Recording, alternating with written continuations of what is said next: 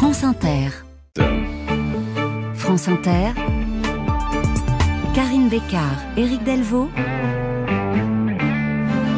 Le 6-9 du week-end. La revue des expos du week-end. Bonjour Patricia Martin. Bonjour Eric et bonjour Karine. Bonjour Patricia. Plein la vue, c'est le titre de cette exposition qui va ouvrir au musée de l'image d'Épinal. Oui, avec des objets, des appareils de visionnement, des jouets qui réalisent le vieux rêve de tout à chacun. Flirter avec le monde magique fait d'illusions et d'ambiguïté. Allez, transportons-nous au 18e Hmm. et 19e siècle et laissons-nous nous émerveiller comme des enfants. Cette exposition, Patricia, vous en parlez ce matin avec sa commissaire Jennifer Haïm.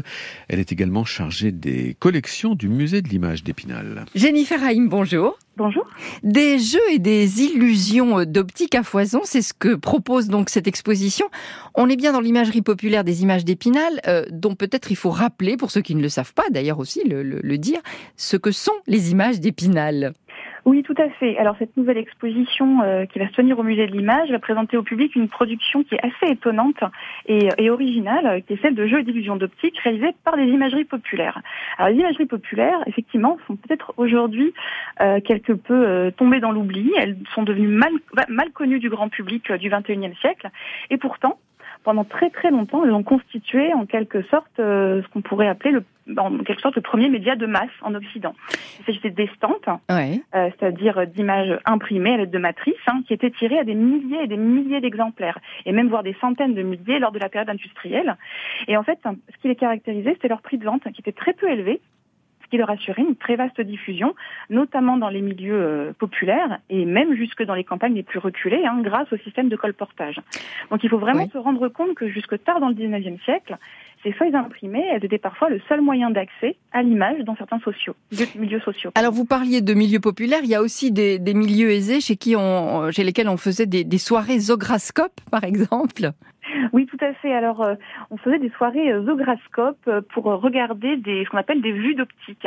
C'est un des, un des divertissements visuels les plus en vogue en fait au XVIIIe siècle et qui traversait en fait tous les milieux. Alors, effectivement, vous évoquiez les soirées zograscopes dans les milieux les plus aisés, puisque ces milieux-là pouvaient posséder en fait ces appareils qui se composent d'une lentille et d'un miroir, et à travers lesquels on pouvait regarder ces images. Mais aussi le peuple, les milieux sociaux les moins favorisés, avaient accès à ce divertissement absolument fantastique, euh, justement grâce au colportage et aux, colporteurs qu'on appelle montreurs d'optique, hein, qui portaient sur leur dos, de village en village, eh bien une boîte d'optique et qui se posait et qui, moyennant une faible, une modique somme d'argent, eh bien permettait à tout un chacun de glisser un- le regard euh, dans ces boîtes extraordinaires. Il y avait aussi des, des dioramas, parce que là on pense à Louis Daguerre, qui est peut-être euh, qui est assez connu quand même du, du grand public, qui sont en quelque sorte des théâtres d'optique. Oui, tout à fait. Alors, le mot diorama, effectivement, est, est aujourd'hui euh, connu. Il a traversé les, les, les âges. Euh, les diorama- dioramas que l'on présente, en fait, euh, usurpent en quelque sorte un petit peu le, cette terminologie, puisqu'il s'agit de petits théâtres d'optique qui, en fait, euh, donnent à voir des, scènes, en fait, en relief, hein, comme une scène de théâtre avec différents plans. Et en fait, certains, euh, certains vendeurs, eh bien, utilisaient ce terme de diorama qui était, qui véhiculait beaucoup de modernité, en fait, à l'époque, qui était le, le, divertissement en vogue, hein, euh, et qui, avait, qui ont, du coup, appelé leur théâtre d'optique des dioramas. Jennifer Haïm, les sujets montrés, ça peut être des, des palais, des jardins, des sujets plus simples comme les, les rues des villes, et aussi plus exotiques, les pyramides d'Égypte, euh, la Chine, euh, Palmyre? Oui, tout à fait. Euh, il y a une très vaste gamme en fait de, sujets représentés. Alors vous l'avez dit, ils sont essentiellement topographiques, de vues de ville, des intérieurs aussi de palais, de bibliothèques, des vues de jardins.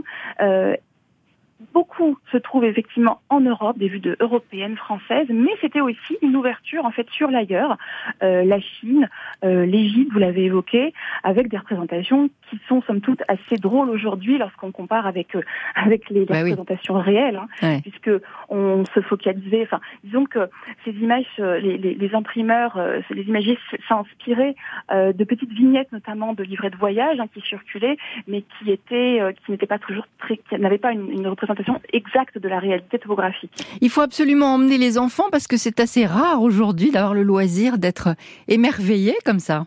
Oui, tout à fait. C'est une, vraiment une exposition qui s'adresse aussi bien aux adultes qu'aux enfants. Je pense que les enfants n'auront aucun mal Hmm. à s'émerveiller, tout au moins ceux qui n'ont pas encore, ne sont pas euh, tombés dans les, dans les technologies les plus avancées. Et même, Et même, justement, c'est en fait, on propose vraiment un retour. Alors, le titre est un petit peu provocateur, hein, plein la vue. Euh, en fait, on propose d'en d'en mettre plein la vue, ou plutôt de, re- de revenir à ce qui, à l'époque, en fait, en mettait plein la vue. Et en fait, on se rend compte que ces productions-là, eh ben, elles ont absolument perdu de leur charme, de leur magie et de leur poésie. plein la vue, c'est donc au musée de l'image à Épinal. C'est à partir du 1er juillet, c'est-à-dire samedi prochain. Et c'est ouvert jusqu'au 7 janvier. Jennifer Haïm, merci à vous. Merci beaucoup. Et bonne journée, Patricia Martin.